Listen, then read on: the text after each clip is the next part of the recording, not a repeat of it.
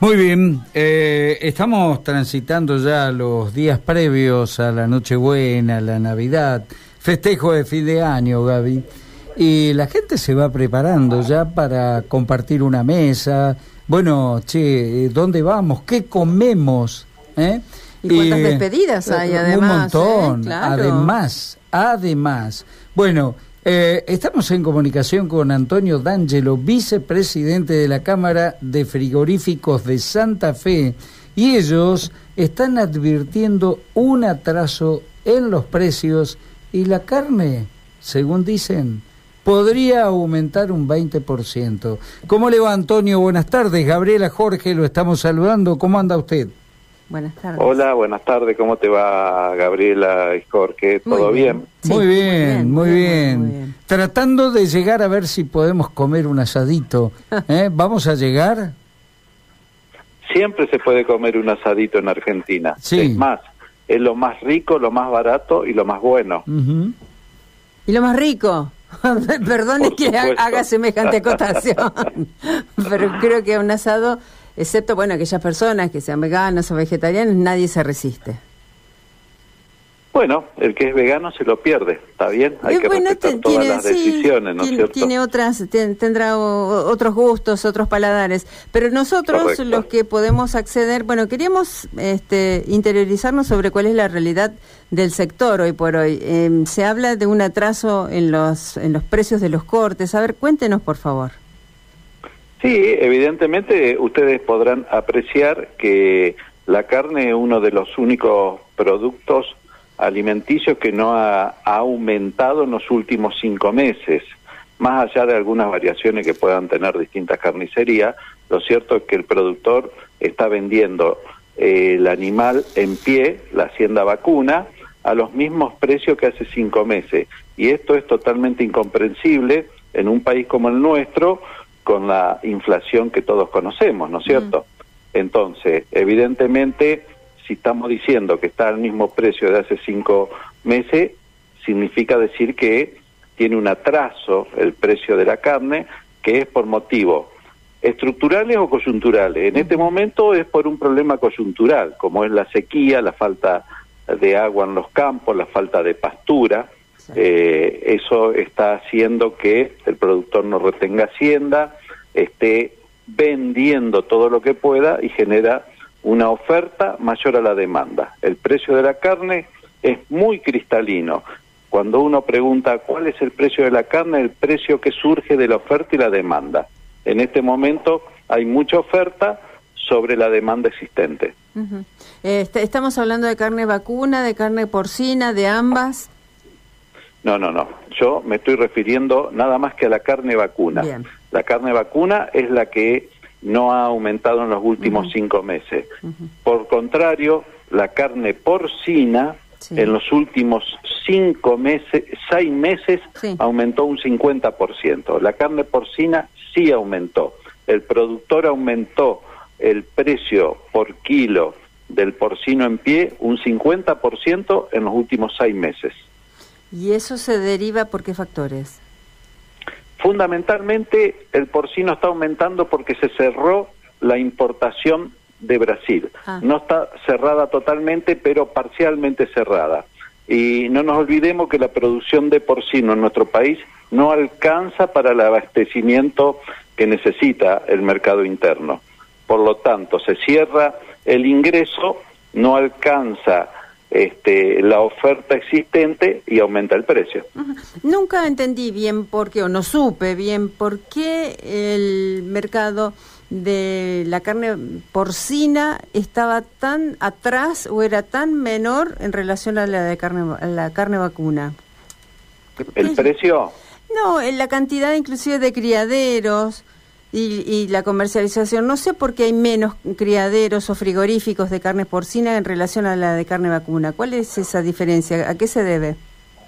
Bueno, porque eh, culturalmente nuestro país es un país que siempre se ha alimentado con carne vacuna y la porcina simplemente era para darse un gusto los fines de semana o los fines de año, eh, lo mismo que el pollo. Eh, lo cierto es que culturalmente nosotros siempre comimos carne vacuna después fue creciendo abruptamente el consumo de carne de pollo y ahora está creciendo bastante eh, fuerte la carne porcina. Son costumbres culturales, así como en Europa se consume más la carne porcina que la vacuna, en nuestro país siempre se consumió más la carne vacuna, ¿no? Claro, y el costo o el precio cuando uno llega a una carnicería, en eso también hay un, factor determinante, ¿no?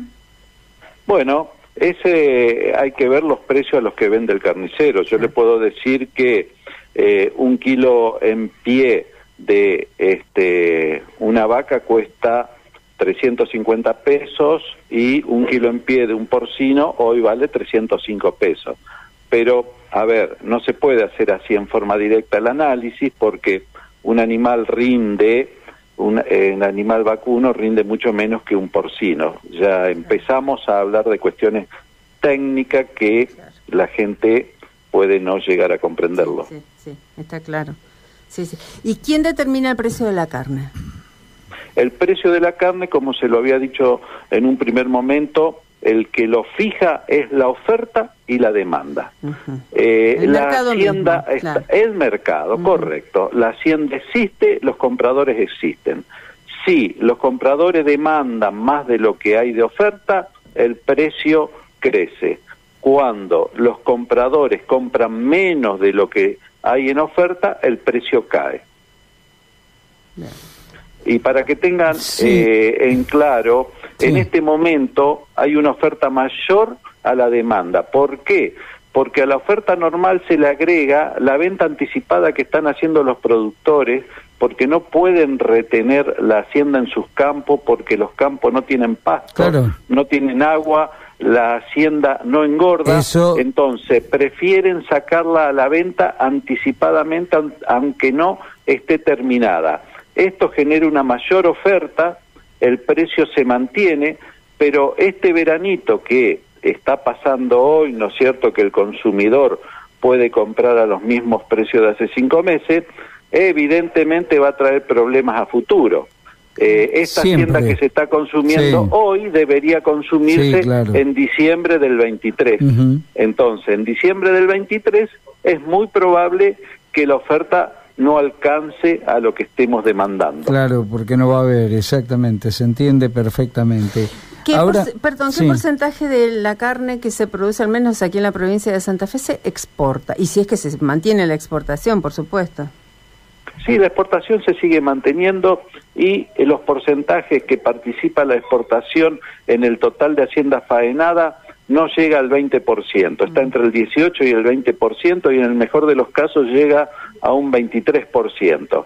O sea que del 100% faenado eh, podemos decir que el 80% para nuestro mercado interno y el 20% se exporta a los distintos mercados. Claro. Eh, agradecerle este tiempo. una, una última pregunta. ¿Para cuándo está previsto el aumento para, para este tiempo de fiestas? No, no, no, no. Ah. No, no, ya estamos sobre la fiesta. No, no, por eso pregunto. eh, a ver, la cámara de frigorífico es lo que ve un retraso en el precio y dice que en algún momento va a aumentar porque no se puede vender por debajo del precio de lo que cuesta eh, formar un animal, ¿no es cierto? Ahora, ¿cuándo se va a producir esto? Evidentemente, esto se va a producir cuando no haya tantas vacas y haya muchos compradores.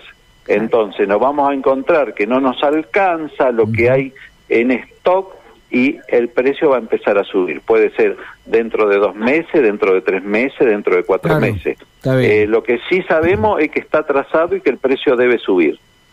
Antonio D'Angelo, eh, agradecerle este tiempo, desearle feliz Navidad, buen comienzo de 2023 y bueno, agradecidos y a disposición eh, para con Radio M este espacio. Eh, cuando usted necesite, aquí estamos. ¿eh? Bueno, muchísimas gracias y muy felices fiestas para todos. Igual. gracias. Muy bien. Antonio D'Angelo estuvo aquí, vicepresidente de la Cámara de Frigoríficos de Santa Fe. Pausa.